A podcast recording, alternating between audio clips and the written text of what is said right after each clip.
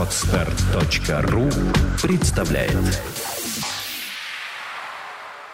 Павлу Петровичу скоро полегчало, но в постели пришлось ему пролежать около недели.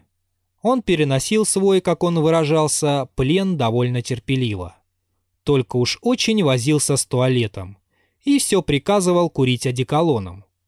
Николай Петрович читал ему журналы. Финичка ему прислуживала по-прежнему. Приносила бульон, лимонад, яйца в смятку, чай. Но тайный ужас овладевал ею каждый раз, когда она входила в его комнату. Неожиданный поступок Павла Петровича запугал всех людей в доме, а ее больше всех. Один Прокофьич не смутился и толковал, что и в его время господа дерявились, только благородные господа между собою, а этаких прощелык они бы за грубость на конюшне отодрать велели. Совесть почти не упрекала Фенечку, но мысль о настоящей причине ссоры мучила ее по временам. Да и Павел Петрович глядел на нее так странно, так, что она даже, обернувшись к нему спиною, чувствовала на себе его глаза. Она похудела от непрестанной внутренней тревоги и, как водится, стала еще милей. Однажды, дело было утром, Павел Петрович хорошо себя чувствовал и перешел с постели на диван, а Николай Петрович, осведомшись о его здоровье, отлучился на гумно. Фенечка принесла чашку чаю и поставила ее на столик, хотела было удалиться. Павел Петрович ее удержал. «Куда вы так спешите, Федосия Николаевна?» – начал он. «Разве у вас дело есть?» «Нет, да нужно там чай разливать». «Дуняша это без вас сделает. Посидите немножко с больным человеком. Кстати, мне нужно поговорить с вами». Фенечка молча присела на край кресла. «Послушайте», — промолвил Павел Петрович и подергал свои усы. «Я давно хотел у вас спросить. Вы как будто меня боитесь?» «Яс?» «Да, вы. Вы на меня никогда не смотрите. Точно у вас совесть нечиста». Фенечка покраснела, но взглянула на Павла Петровича. Он показался ей каким-то странным, и сердце у нее тихонько задрожало. «Видите, у вас совесть чиста?» — спросил он ее. «А чего же ей не быть чистою?» — шепнула она. «Мало ли от чего. Впрочем, перед кем можете вы быть виноватою? Передо мной? Это невероятно. Перед другими лицами здесь, в доме? Это тоже дело несбыточное. Разве и перед братом? Но ведь вы его любите? Люблю. Всей душой, всем сердцем? Я Николая Петровича всем сердцем люблю. Право. Посмотрите-ка на меня, Фенечка. Он в первый раз так назвал ее. Вы знаете, Большой грех лгать. Я не лгу, Павел Петрович. Мне Николая Петровича не любить. Да после этого мне и жить не надо. И ни на кого вы его не променяете? На кого же я могу его променять? Мало ли на кого. Да вот хоть бы на этого господина, что отсюда уехал. Фенечка встала. «Господи, боже мой, Павел Петрович, за что вы меня мучаете? Что я вам сделала? Как это можно такое говорить?» «Фенечка», — промолвил печальным голосом Павел Петрович, — «ведь я видел». «Что вы видели-с?» «Да там, в беседке». Фенечка зарделась вся до волос и до ушей. «А чем же я тут виновата?» — произнесла она с трудом. Павел Петрович приподнялся. «Вы не виноваты? Нет? Нисколько?» «Я Николая Петровича одного на свете люблю и век любить буду проговорила с внезапной силой Фенечка, между тем как рыдания так и поднимали ее горло. «А что вы видели? Так я на страшном суде скажу, что вины моей в том нет и не было, и уже лучше мне умереть сейчас, коли меня в таком деле подозревать могут, что я перед моим благодетелем, Николаем Петровичем». И тут голос изменил ей. И в то же время она почувствовала, что Павел Петрович ухватил и стиснул ее руку. Она посмотрела на него и так и окаменела. Он стал еще бледнее прежнего. Глаза его блестели. И что всего было удивительнее, тяжелая, одинокая слеза катилась по его щеке. «Фенечка», — сказал он с каким-то чудным шепотом, — «любите, любите моего брата. Он такой добрый, хороший человек. Не изменяйте ему ни для кого на свете. Не слушайте ничьих речей. Подумайте, что может быть ужаснее, как любить и не быть любимым. Не покидайте никогда моего бедного Николая. Глаза высохли у Фенечки, и страх ее прошел. До того велико было ее изумление. Но что стало с ней, когда Павел Петрович, сам Павел Петрович, прижал ее руку к своим губам и так и приник к ней, не целуя ее и только изредка судорожно вздыхая. «Господи!» — подумала она, — «уж не припадок ли с ним?» А в это мгновение целая погибшая жизнь в нем трепетала. Лестница заскрипела под быстрыми шагами. Он оттолкнул ее от себя прочь и откинулся головой на подушку. Дверь растворилась. И веселый, свежий, румяный появился Николай Петрович. Митя, такой же свежий и румяный, как и отец, подпрыгивал в одной рубашечке на его груди, цепляясь голыми ножками за большие пуговицы его деревенского пальто. Фенечка так и бросилась к нему, и, обвив руками и его, и сына, припала головой к его плечу. Николай Петрович удивился. Фенечка, застенчивая и скромная, никогда не ласкалась к нему в присутствии третьего лица. «Что с тобой?» – промолвил он и, глянув на брата, передал ей Митю. «Ты не хуже себя чувствуешь?» – спросил он, подходя к Павлу Петровичу. Тот уткнул лицо в батистовый платок. «Нет, так, ничего. Напротив, все гораздо лучше». «Ты напрасно поспешил перейти на диван. Ты куда?» – перебил Николай Петрович, оборачиваясь к Фенечке. Но та уже захлопнула за собою дверь. «Я было принес показать тебе моего богатыря. Он соскучился по своем дяде. Зачем это она унесла его? Однако, что с тобой? Произошло у вас тут что-нибудь, что ли?» «Брат», торжественно проговорил Павел Петрович. Николай Петрович дрогнул. Ему стало жутко. Он и сам не понимал, почему. «Брат», — повторил Павел Петрович, — «дай мне слово исполнить одну мою просьбу». «Какую просьбу? Говори». «Она очень важна. От нее, по моим понятиям, зависит все счастье твоей жизни.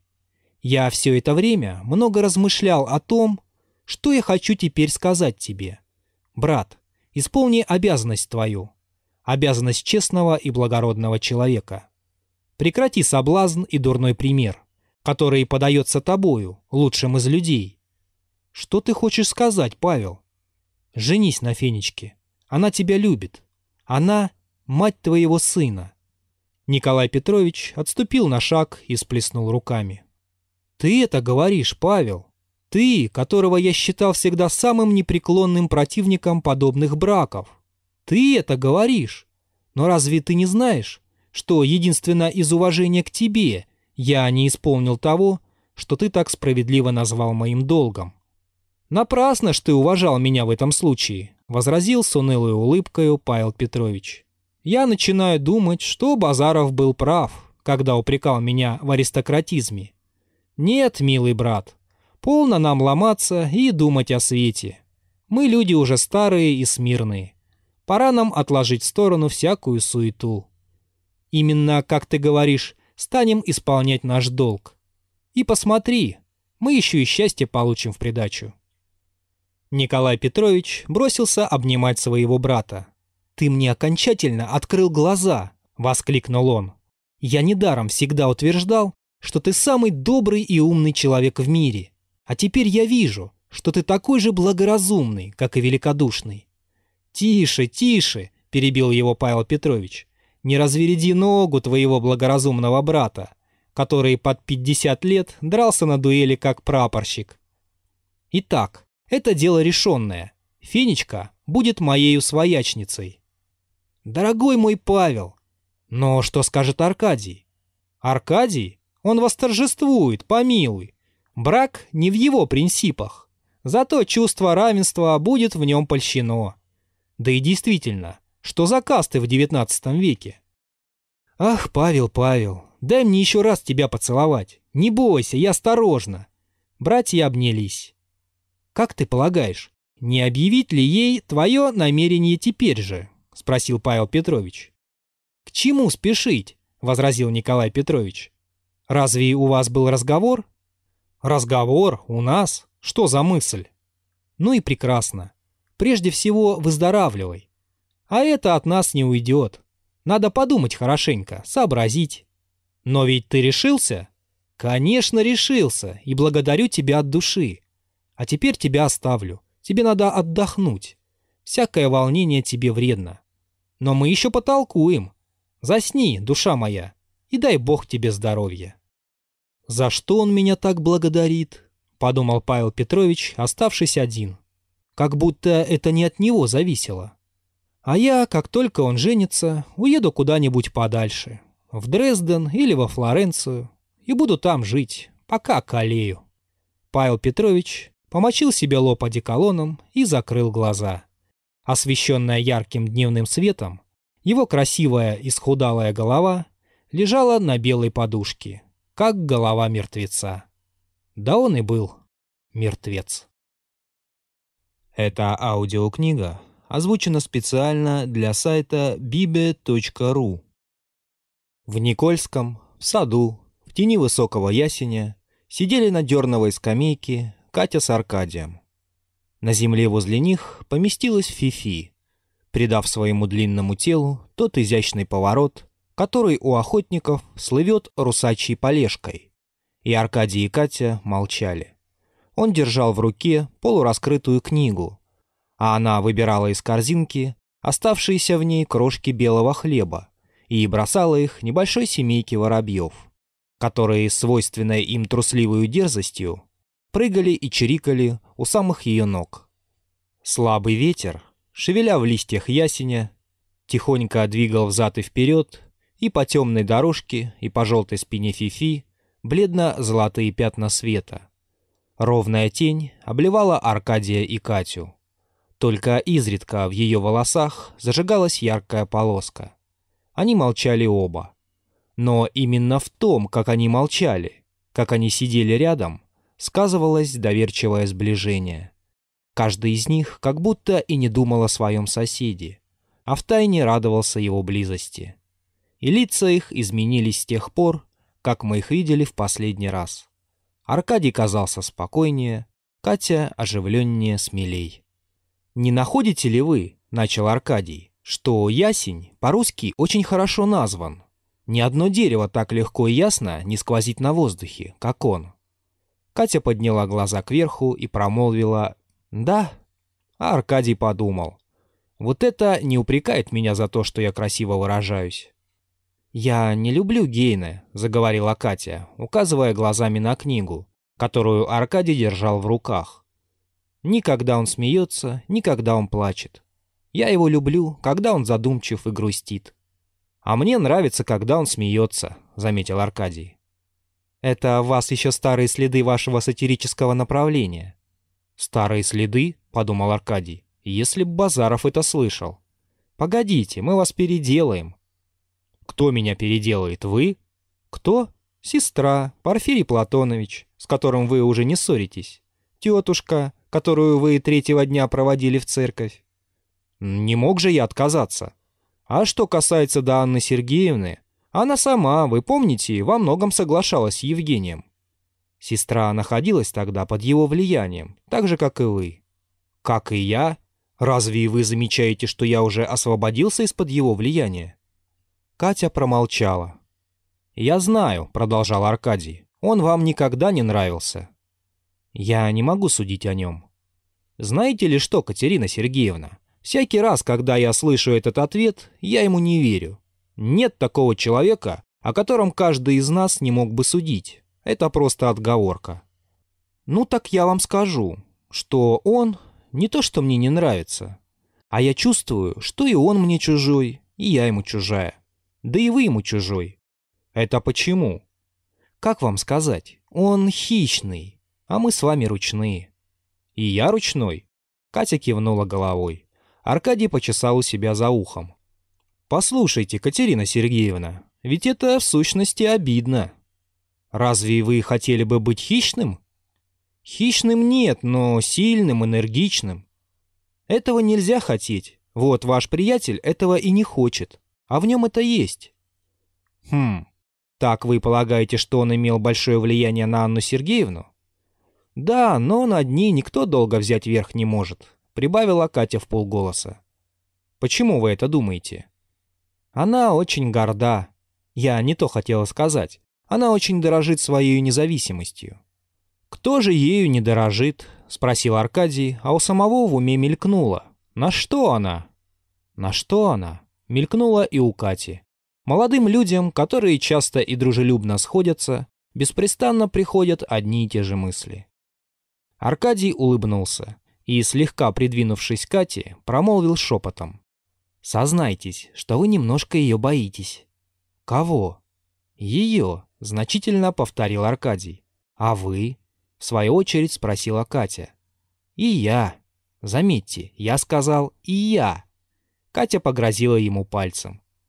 «Это меня удивляет», — начала она. «Никогда сестра так не была расположена к вам, как именно теперь, гораздо больше, чем в первый ваш приезд». «Вот как? А вы этого не заметили? Вас это не радует?» Аркадий задумался. Чем я мог заслужить благословение Анны Сергеевны? Уж не тем ли, что привез ей письма вашей матушке? И этим, и другие есть причины, которых я не скажу. Это почему? Не скажу. О, я знаю, вы очень упрямы. Упрямо. И наблюдательны. Катя посмотрела сбоку на Аркадия. Может быть, вас это сердит? О чем вы думаете? Я думаю о том, откуда могла прийти вам эта наблюдательность, которая действительно есть в вас. Вы так пугливы, недоверчивы, всех чуждаетесь. Я много жила одна, поневоле размышлять станешь.